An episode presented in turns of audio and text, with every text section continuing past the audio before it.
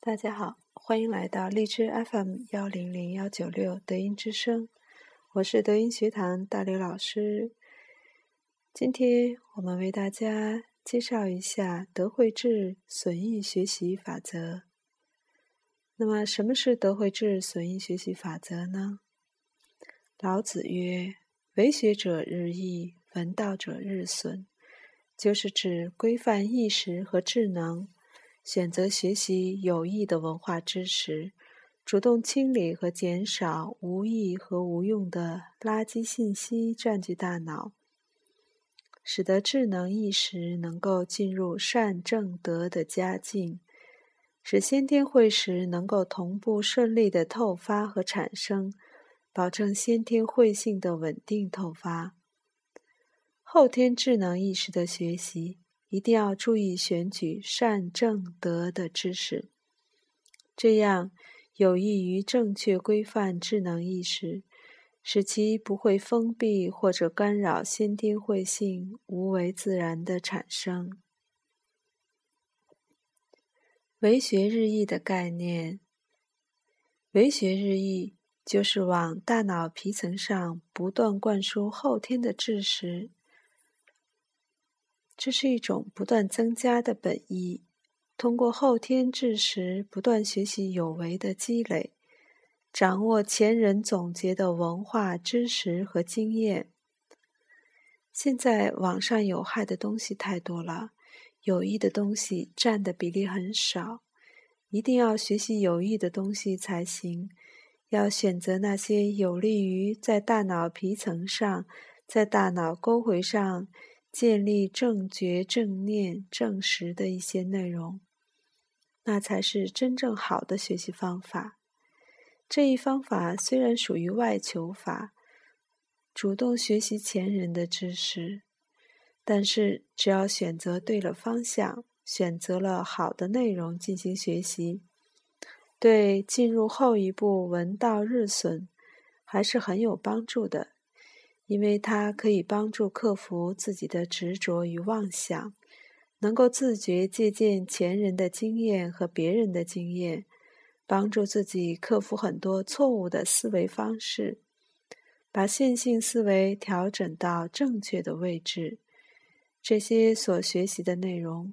实际全部都是储存在大脑皮层沟回里面，大脑沟回面积很大，都储存在这里边。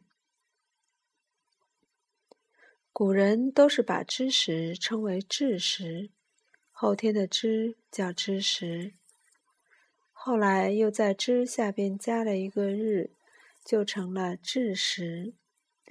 智识如果堆得过多，杂乱无章。那么它就可能抑制大脑的皮层，有害的内容就能够屏蔽大脑质层里边的会识外显。会识实际上蕴藏在大脑质层里面，智识基本上都在大脑皮层上面以及大脑沟回里面，这是两个不同的概念。孔子曰：“学而不思则罔，思而不学则殆。”就是说，单纯智能意识的知识学习，如果不主动进行心脑结合的思悟和去伪存真，就会被别人的智慧像网络一样围困，难以突破和爆发出创造性，继承与发扬也会发生断裂。如果只是片面而孤立的冥思，而不主动为学者日益。去汲取先圣前贤们积累总结的善知识和经验，应用在自己的学习、工作和生活实践中，那么就会在生活的路途上危机四伏、挫败不断。闻道日损的概念，闻道日损，这个损与前面的益是相对的。损就是减少的意思，要主动减少什么东西呢？就是一定要逐步的减少后天堆积知识当中的有害部分，就是要主动减少和清理大脑皮层无用和错误的信息。因为从小到大，从三岁开始，直至进入到后天智识的全面发展时期，经过了七岁到十六岁的过渡阶段，到了十六岁以后，智识就开始定型了。大脑里面所装入的知识，可以说。乱七八糟，好的和坏的各种信息都有。损就是要求把错误的东西要清理掉。这个损的道理，就相当于现在玩电脑的原理。如果长时间使用电脑，运行速度就会变慢，开机要等半天，因为系统和硬盘都需要清理了。为什么呢？因为文件放的太乱了，在硬盘的各个区摆放的杂乱无章。这个时候就要进行硬盘整理，输入一个清理指令，进行硬盘整理以后，就会很快将经常用的文件调到最前面，将不经常用的内容放在最后面，大量的空间就腾出来。中间的空位置也挪出来了，这时候硬盘的空间就扩大了，运行速度也就快了。这跟为道者日损原理是一模一样。要想掌握好老子的损益学习方法，有三个原则和要求。第一点。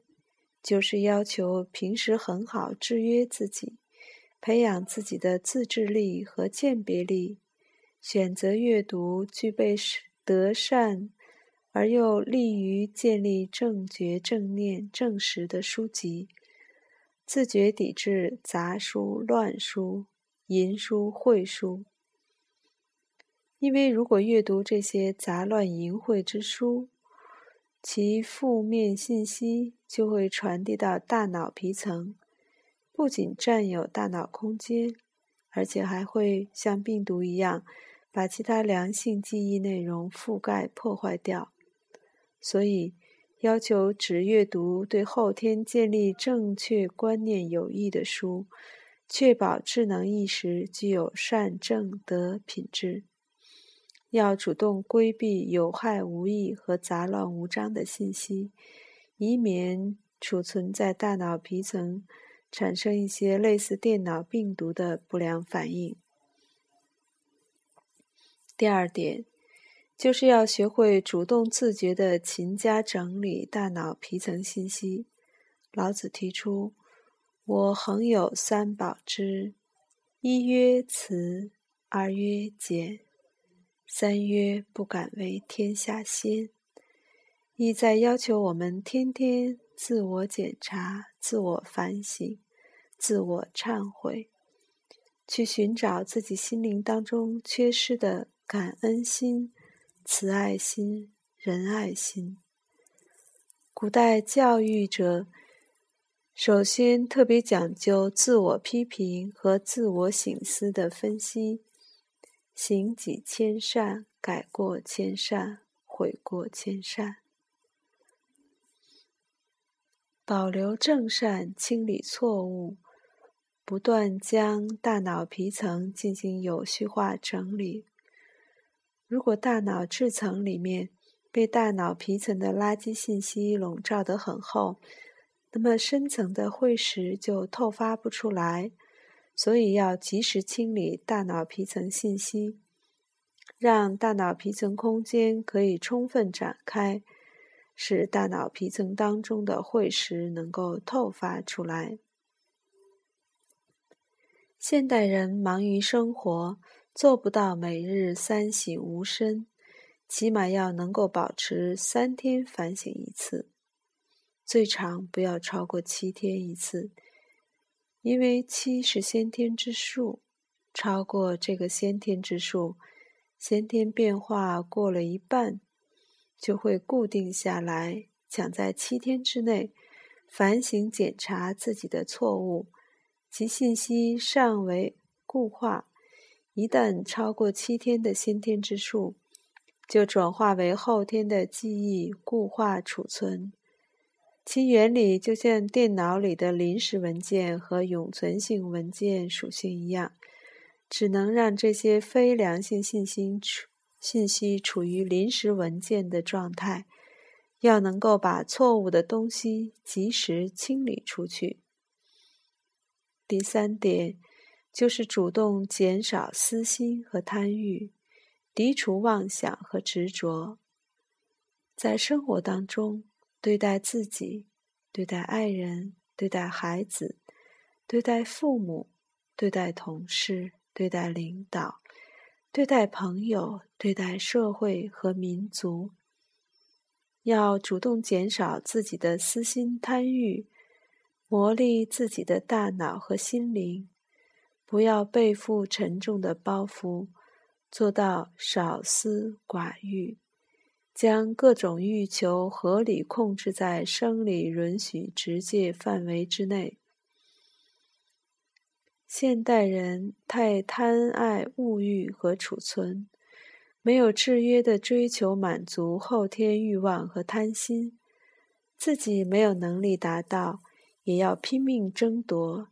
这样做违反大脑皮层功能，过度堆积后天欲念妄意，会严重封闭和屏蔽大脑质层会性的透发。所以，要主动克制自己的贪欲和私心，涤除妄想和执着，主动为大脑和心灵减负。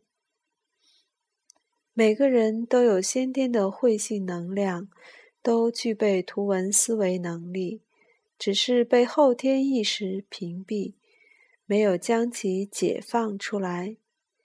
西方人的直觉和灵感只是点状透发或线状透发闪现，中华祖先则主张全面开发，让自己的先天会识长期保持与后天智识良好进行沟通。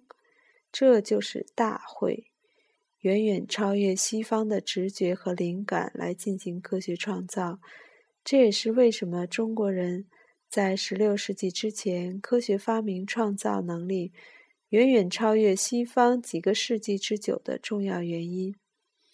所以，我们能够掌握好老子的易损学习方法，就是在掌握自己的生命之道。好，感恩各位的收听。今天我们分享的老子的易损学习方法，或者说损益学习法，就是在给我们的人生指一条正确的善正之路。祝愿每一个人都能够沿着这样一条道路走下去，都能够让自己的慧识完全透发出来。在生活、工作、学习当中，成为大智大慧之人。好，感恩各位，我们下次再见。